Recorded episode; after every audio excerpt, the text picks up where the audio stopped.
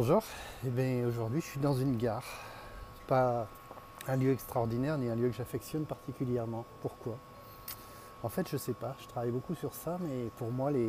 J'adore les trains, hein. je trouve ça hyper magique, hyper. euh, Ouais, je suis époustouflé de voir euh, ce que nous avons réussi à créer, nous, les hommes. Mais en fait les, gares pour moi c'est compliqué. C'est synonyme de départ. C'est synonyme de coupure c'est synonyme de, douleur. Voilà. Alors j'ai rien vécu de particulier dans une gare. Je ne sais pas ce que ça signifie dans mon histoire de famille.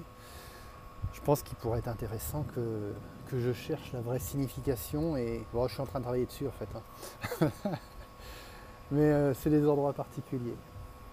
Bon, mais aujourd'hui c'est une journée particulière parce que c'est pas pas un synonyme de départ, c'est un synonyme d'arrivée. Voilà. Donc je vais essayer de décoder tout ça. euh, et puis c'était un petit clin d'œil pour vous, pour parler, parler de ce que ça peut générer chez moi, parce que je sais aussi que la, parole est libératrice. Et euh, il m'arrive souvent de, de parler seul. C'est un exercice qui n'était pas simple au départ, mais euh, qui prend de plus en plus de valeur et qui prend de plus en plus d'intensité. Parce que je me, suis, je me suis rendu compte que certains mots certaines choses qui semblaient très claires dans ma tête, à partir du moment où je voulais les exprimer, c'était beaucoup moins clair.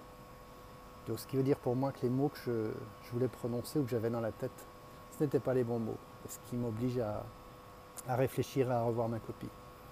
Voilà, donc ben, je vous ai partagé euh, cette médi- méditation ou réflexion intérieure, ce qui m'a permis de poser des mots sur certaines choses compliquées pour moi. Et ben, merci, à bientôt, ciao.